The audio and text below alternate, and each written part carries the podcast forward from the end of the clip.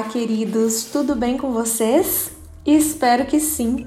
Meu nome é Maria Beatriz, sou professora de língua portuguesa aqui no Brasil Escola e é com muito prazer que anuncio mais um episódio de nossos podcasts.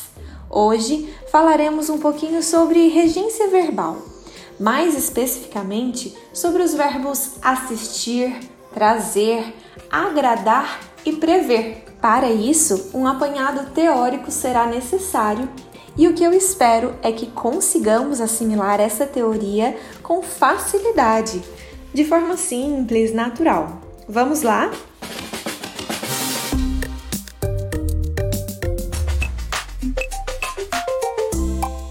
Já deixo aqui nosso recado. Não se esqueça que o Brasil Escola tem inúmeros conteúdos gratuitos, fundamentais para os seus estudos e para auxiliá-los com atualidades. Nós estamos em todas as plataformas digitais, seja com podcasts, videoaulas no YouTube ou com conteúdos teóricos vinculados às nossas redes Instagram, Facebook e Twitter. Não deixe de conferir, é de grande valia.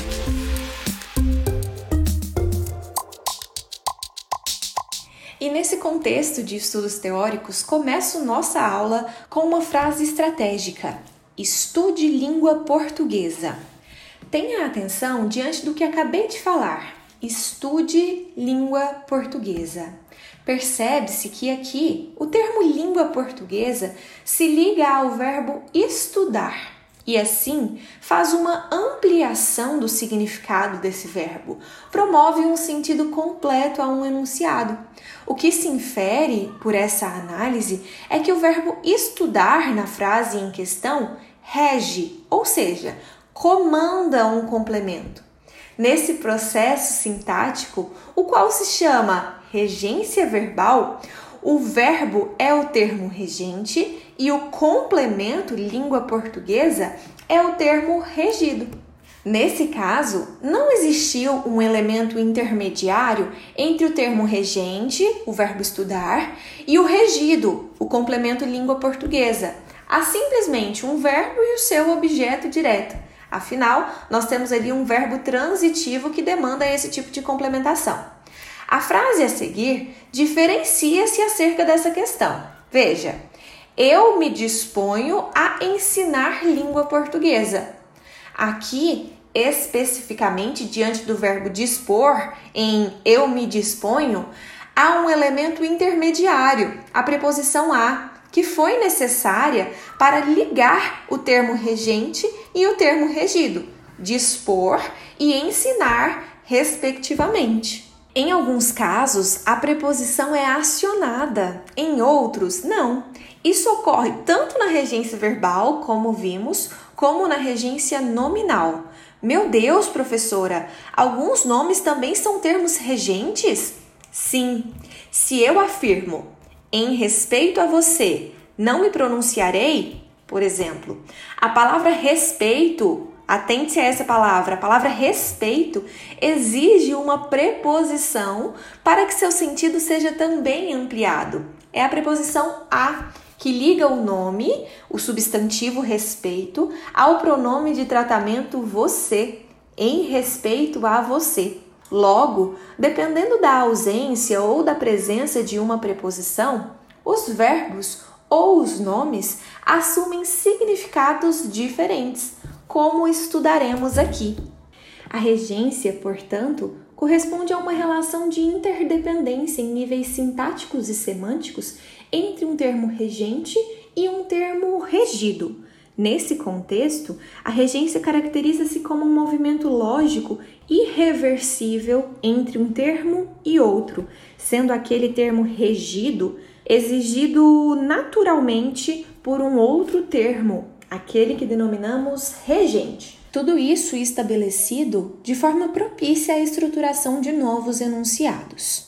Assim como existe a regência do regente, do maestro, né, que rege os músicos, né, e muita gente que não entende de música acha que aqueles gestos do maestro não têm significado algum, ou são, quando muito, uma coisa do tipo: vamos lá, moçada! Não é nada disso, cada gesto do maestro tem um significado tem um código, o maestro conhece a música toda, sabe a música toda, ele sabe quando o músico entra, quando não entra, como deve entrar, que, que tipo de, de, de, atitude deve tomar em relação àquele momento da canção, da, da, da canção, da música, aliás, desculpe.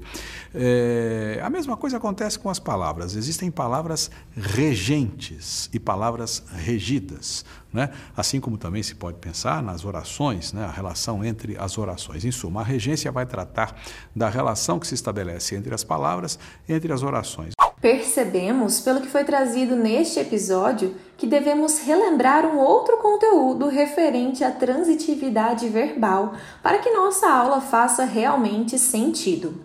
A palavra transitivo e a palavra intransitivo, intransitivo é a negação de transitivo, essas palavras estão ligadas à ideia de trânsito, não é? Transir, ir além. Então, o verbo transitivo é transitivo porque, se eu amo você, o amor que eu sinto nasce em mim, sai de mim e transita até você.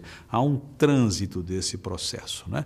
Então, o verbo amar, nesse caso, eu amo você, é um verbo transitivo. E é transitivo direto, porque a passagem é direta, não existe preposição. Se eu confio em você, a confiança que eu sinto sai de mim, nasce em mim, transita até você. A ação, o processo é transitivo, o verbo confiar é transitivo, mas é transitivo indireto, porque a passagem é feita por uma preposição, pela preposição em. Então, amar e confiar, nesses exemplos, né? eu amo você, eu confio em você, amar e confiar são transitivos, amar direto, confiar indireto. E se eu disser para você que durmo pouco, durmo muito, né? quero dormir, o ato de dormir começa e acaba em mim, não transita, não há trânsito. Não é? Então, a, o ato, o processo de dormir, começa e acaba no próprio sujeito, se encerra ali, o verbo não tem trânsito, o verbo é intransitivo. Logo, depreendemos que os verbos transitivos podem ser diretos, indiretos ou diretos e indiretos ao mesmo tempo. São os chamados bitransitivos. Consideramos verbos transitivos diretos aqueles que pedem um objeto direto, isto é, um complemento sem preposição. Enquanto, por outro lado, verbos intransitivos são aqueles que não precisam de complementação, pois têm seu sentido completo por si só. Ao longo do ensino de língua portuguesa, seja na escola, seja em cursos específicos, o estudo desse conteúdo é muitas vezes desvinculado da regência. Mas veja só, apenas não se usa essa nomenclatura. Afinal, de acordo com a definição de regência, algumas palavras, no caso da regência verbal, os verbos, ora estarão regidos de preposição para se ligarem a seus complementos, ora não. Ora ainda nem complemento terão. Respectivamente, ora transitarão de maneira direta, exigindo um objeto direto, ora indireta, com um objeto indireto. Em outros momentos, não transitarão, serão considerados intransitivos. Consegui visualizar aqui como os conteúdos relacionados à transitividade verbal e à regência verbal ou nominal estão intrinsecamente relacionados? Quando mencionamos um, naturalmente estamos abordando o outro. Nesse contexto, a relação estabelecida entre termos regentes e regidos verbos transitivos e os seus complementos implicará novos significados, sobretudo quando se trata de um mesmo verbo, num momento com complemento, noutro não, num com preposição, noutro sem.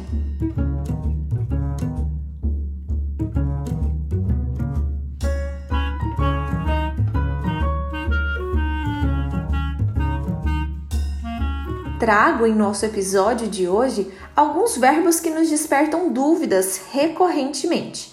Entre eles, o verbo assistir. Veja só, assistir é um verbo que apresenta mais de uma regência. O que quero dizer com isso? Ora, Há sentidos diferentes alcançados com seu emprego, dependendo, claro, do contexto de comunicação, mas em geral, da regência ou não de preposição.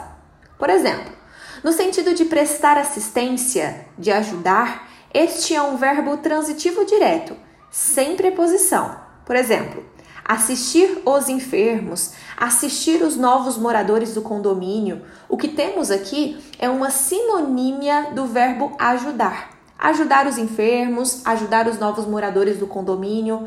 Dessa forma, não há, antes do termo regido, a necessidade de acrescentarmos uma preposição. O verbo é transitivo direto. A regência aqui se dá sem a colocação dessa preposição, desse termo intermediário. Diferentemente, no sentido de ver, de presenciar, de ser um espectador, o verbo assistir é transitivo indireto e por essa razão é servido da preposição a. Como uma ilustração, não deixe de assistir às videoaulas em nosso canal. Nesse caso, o verbo assistir rege a preposição a, porque apresenta-se no sentido de ver, de ser um espectador de algo, como e não deixe de ver as nossas videoaulas. Viu só? Há uma diferença de sentidos e há uma diferença também de construção com e sem preposição, ou seja, de regência com termos intermediários. Diferentemente, esse mesmo verbo, ainda falando sobre o verbo assistir, no sentido de caber, pertencer, também é exigida a preposição. Aqui é preciso analisar o contexto em que se emprega o verbo para compreender a sua significação, porque não necessariamente corresponde ao sentido de visualizar algo. Olha só, assiste aos brasileiros o direito à educação. É sinônimo de cabe aos brasileiros o direito à educação. Nesse caso, o verbo assistir é seguido de uma preposição e apresenta um sentido diferente daquele que visualizamos há pouco. Se acessarmos um dicionário, veremos uma lista extensa de significações atribuídas a esse mesmo verbo, regidas de preposição ou não. Trago mais um de seus sentidos, o de morar, residir, Nesse caso, o verbo assistir é um verbo intransitivo. Não demanda um complemento direto, mas exige a preposição em. O termo trazido pela preposição, entretanto, não funciona como um complemento obrigatório, é uma ideia acessória, um adjunto adverbial de lugar. Por exemplo, sonha assistir em São Paulo, o principal polo industrial do Brasil. Sonha em morar em São Paulo. Viu só? As sinonímias aqui nos esclarecem quanto à regência e quanto à sua significação possível. Nos mostra, inclusive, que para compreendermos as relações de regência verbal, por exemplo, em relação ao assistir, é extremamente necessário que estejamos atentos também à contextualização ao emprego dessa palavra em determinadas situações comunicativas cujas intenções são particulares, dependendo ali de outros termos, de outras relações significativas para que compreendamos o seu emprego finalmente.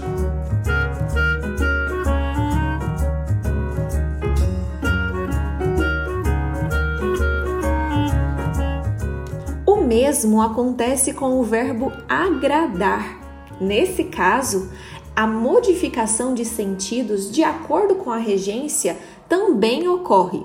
E é por isso que eu trago esse verbo imediatamente. Veja só, agradar no sentido de acarinhar faz da preposição desnecessária.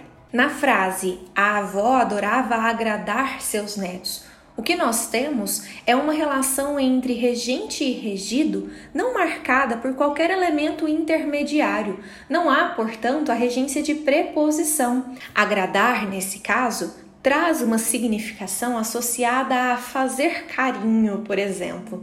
Em outra circunstância, diferentemente, no sentido de ser agradável, o verbo agradar exige sim a preposição e esta preposição é a preposição a. Por exemplo, é impossível agradar a todos. Nesse caso, o azinho ali antes do pronome todos é uma preposição necessária, tendo em vista o sentido dessa palavra. Ainda pensando nessa mesma significação em alguns momentos, esse verbo pode apresentar-se como intransitivo, sem qualquer complementação e, portanto, sem o acréscimo de um termo regido. Por exemplo, avós sabem como agradar. Ponto final. Sabem ser agradáveis, é essa significação. E ali, no finalzinho de uma frase, não necessariamente há qualquer complementação. É, portanto, um verbo intransitivo. Pessoal, espero que até aqui tudo esteja bem esclarecido. O que notamos é que, dependendo da contextualização, a regência se diferencia, ainda que esse significado esteja muito próximo ao outro. É preciso que sejamos cuidadosos nesse sentido. Trago agora um novo verbo, o verbo trazer. Este que estará sempre seguido de preposição, mas preposições diferentes de acordo com os variados sentidos que apresenta.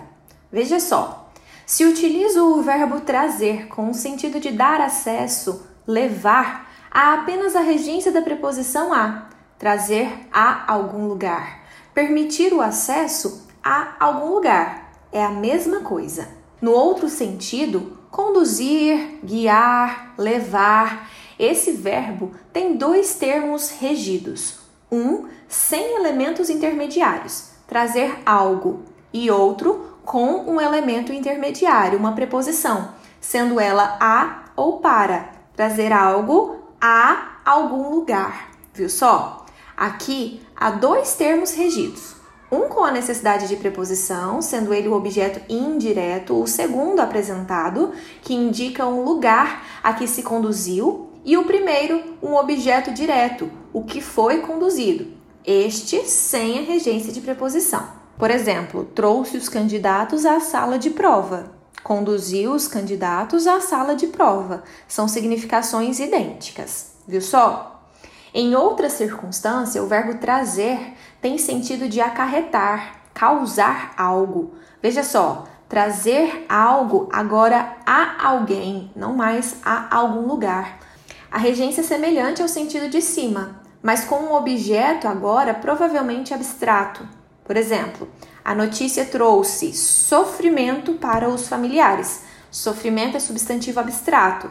O verbo trazer rege esse complemento direto e posteriormente um complemento indireto, em que a preposição para aparece como elemento intermediário. A notícia trouxe sofrimento para os familiares, trouxe alegria para os familiares, no sentido de causar algum tipo de sentimento, um substantivo abstrato, viu só? Sua visita trouxe alegria. Veja que é muito comum esse tipo de significação posteriormente ao verbo trazer como um objeto direto. E com essa mesma regência, trazer algo ou a ou para alguém, nós temos o sentido de atrair, chamar e dar e oferecer. São significações diferentes. Em relação ao primeiro caso, nós temos, por exemplo, trazer sorte a alguém. Os amuletos trazem sorte aos que acreditam. É o mesmo que dizer que chamam sorte, atraem sorte àqueles que acreditam. Se apresentam elementos mais concretos, por exemplo, trazer alimentos aos necessitados, nesse caso o verbo trazer é sinônimo de oferecer, dar, e a regência é muito semelhante à anterior. Eu tenho um objeto direto, algo, e um objeto indireto regido pela preposição a ou pela preposição para, a alguém ou para alguém. E uma última significação em relação a esse mesmo verbo, colocada aqui em relação aos nossos interesses, é em relação ao sinônimo do verbo herdar. Por exemplo, trazer algo de alguém trouxe da família materna um quê de perfeccionismo. Posso inverter a colocação dos objetos. Trouxe um quê de perfeccionismo da família materna.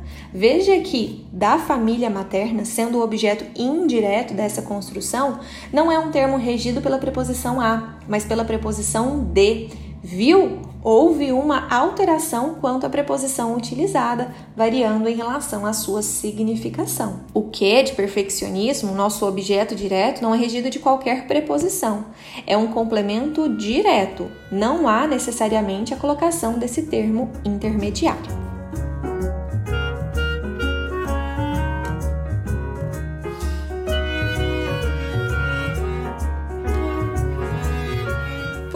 Ouvintes, trago vocês mais um verbo, o verbo prever.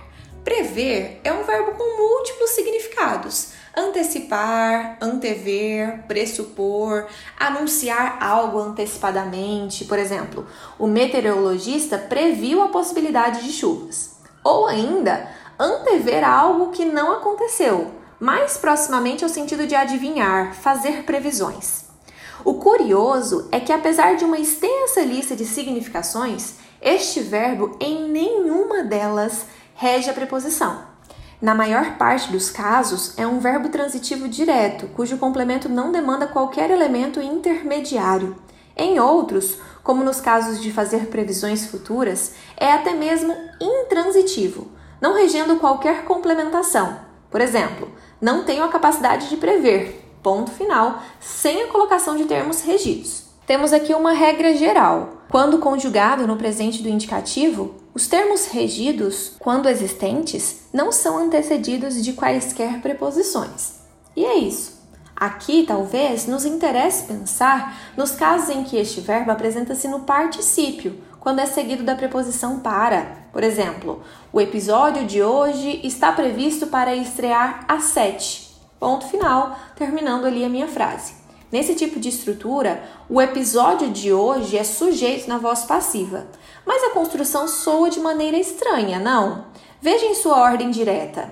Alguém prevê o episódio de hoje para estrear às 7. Na verdade, não é o episódio em si que é previsto.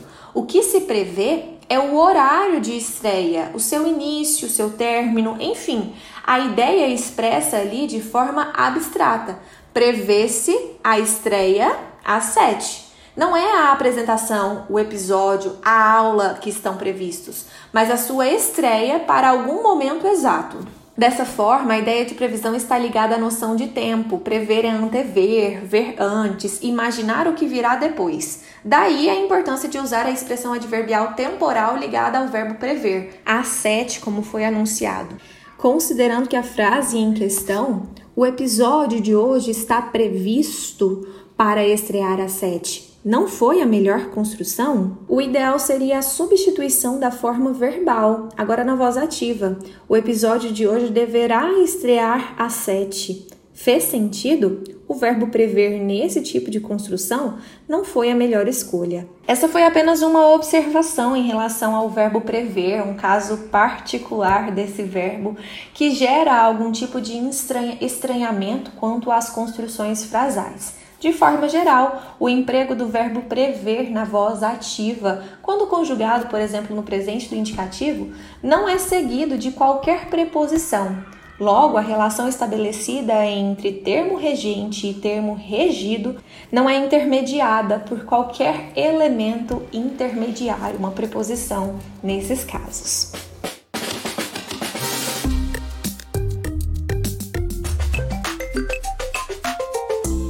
Eu fico por aqui com a aula de hoje, pessoal. Espero que nossas explicações tenham ficado claras e que vocês tenham compreendido um pouquinho mais sobre o assunto referente à regência verbal. Há inúmeros outros episódios de língua portuguesa aqui neste canal interessantíssimos para que você enriqueça o seu vocabulário e conheça um pouco mais as normas de nosso idioma. Fico por aqui com o nosso podcast de hoje e espero que tenhamos contato em breve. Até lá!